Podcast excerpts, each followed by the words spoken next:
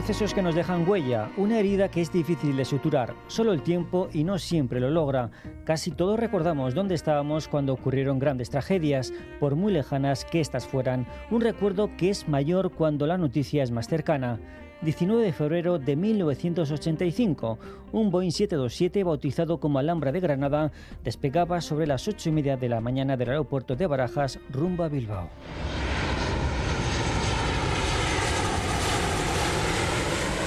A apenas cinco minutos para llegar al aeropuerto de Sondica, una señal alertaba a los pilotos de que volaban bajo, un aviso que llegó sin tiempo para reaccionar.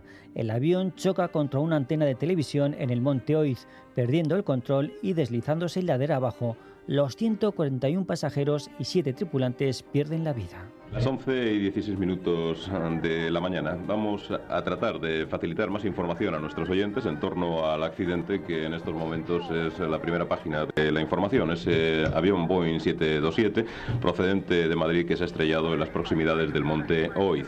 Posiblemente podrán ustedes apreciar las comunicaciones por allá El impacto fue brutal. La escena que se encontraron los primeros testigos fue tremenda, difícil de describir por su crudeza. Así lo contábamos en Radio Euskadi sobre el terreno Gochon Toral.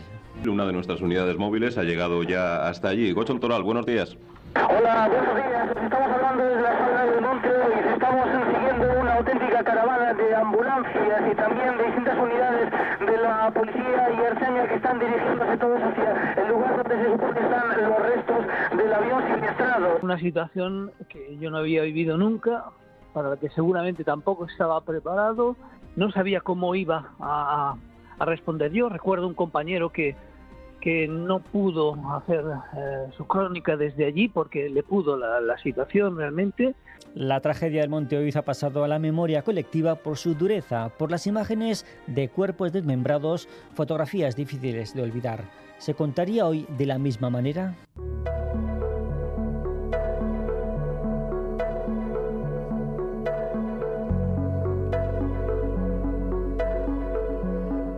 Ángel Ruiz Azúa era fotógrafo en el diario de ella en aquella época. En su larga trayectoria profesional, pocos sucesos como aquel le han marcado tanto, una huella que sigue vigente 38 años después. Fue tremendo. Eh, pues bueno, es que te voy a decir, es que mientras casi hasta todavía, y eso que han pasado 38 años, que es increíble, pues eh, olía quemado, olía... Es algo, un, un, un hedor, un, un olor que hoy es el día que, que, todavía lo tengo ahí metido. Logró llegar hasta los restos del fuselaje, pero tuvo claro que no debía fotografiar los restos humanos desperdigados. Logró captar una imagen de fuerza incuestionable, dura, pero que resumía muy bien la magnitud de lo sucedido. Que la foto que publicamos en portada era pues un, un, brazo como saliendo de una ventanilla que se veía perfectamente que era de avión y, y bueno, sí, con un anillo y tal y, y, bueno, pues por lo menos no se veían, eh, pues, pues, bueno, ¿qué te voy a decir? Lo que había allí, ¿no? Entonces sí que, sí que mm, intentábamos eh, plasmar el desastre con planos generales, pero no entrar demasiado en, en, en, esos, bueno, pues en lo que había allí, ¿no? Que era, era tremendo.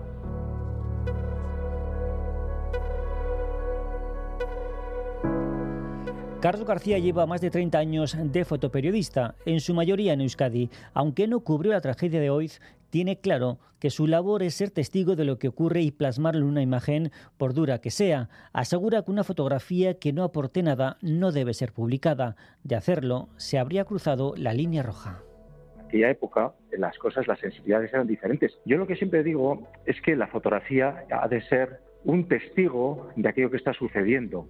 Es duro, es brutal en, ocasiones, esa brutalidad hay que mostrarla. Pero en aquellas circunstancias donde tú no aportas nada en esas imágenes, yo creo que hay que ser un poquito más comedidos. Carlos cita el ejemplo del pequeño Ilan, el niño de tres años que moría en una playa de Turquía huyendo de la guerra de Siria. La instantánea era difícil de aceptar por el dolor y sufrimiento que transmitía, pero necesaria para comprender lo que estaban viviendo. La publicamos porque entendíamos que era relevante. O sea, dar una imagen tan dura de un niño muerto es relevante para contar la historia, para contar lo que está sucediendo.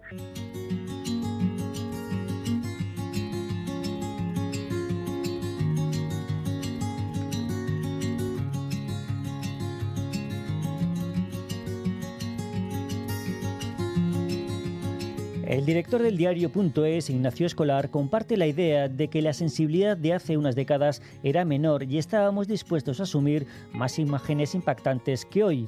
Para él, la cercanía de una tragedia nos hace más o menos sensibles a una imagen.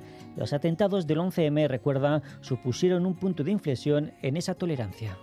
Yo por mi experiencia creo que ha habido una evolución a que cada vez la sociedad, los lectores toleran menos ese tipo de imágenes y para mí el punto de inflexión probablemente fue el 11M, los atentados terroristas del 11M.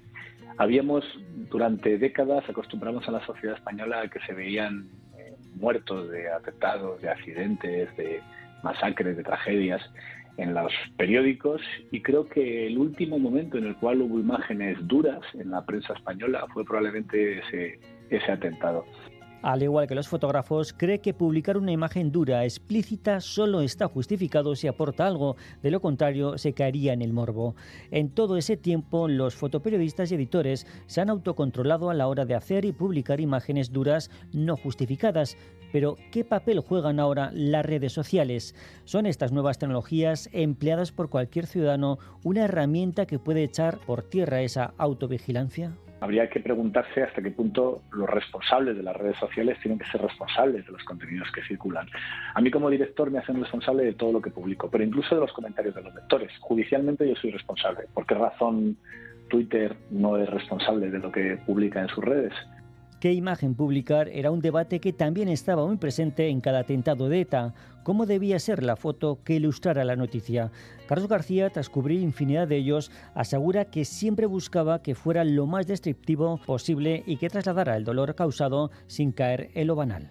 Siempre intentabas obtener la imagen que fuese lo más descriptiva posible de lo que había pasado con todo lo que tiene de duro y todo lo que pueda tener de violento. ¿Por qué era necesario transmitir esa rabia o ese dolor?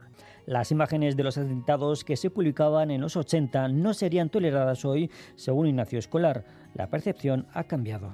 Si hoy te expones al tipo de imágenes que salían en los periódicos o en las televisiones en esos años eh, las quejas en el, en el teléfono de la redacción serían infinitas. Yo creo que no lo toleraría la sociedad.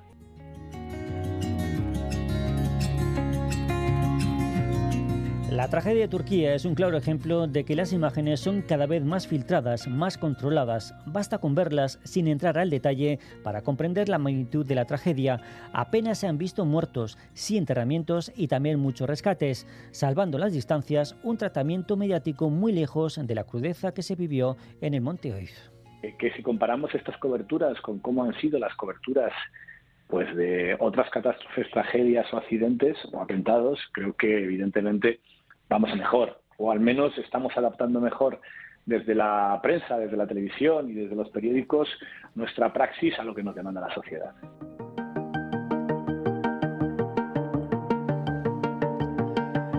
Hoy tanto Ángel Ruiz Azúa como Carlos García volverían a hacer lo mismo que se hizo entonces, pero siendo aún más conscientes de lo que la sociedad tolera, pero sin esconder la información. No me arrepiento, ¿eh? creo que lo, lo que hicimos lo que hice lo volvería a repetir. Lo abordaría exactamente igual. Yo mandaría a mis fotógrafos, iríamos a intentar obtener aquella fotografía que reflejase lo que, lo, lo que sucediera. Imágenes donde aparezcan elementos que no son agradables de ver, pero que tienen sentido en la medida que tú estás dando la dimensión a una catástrofe que ha sucedido.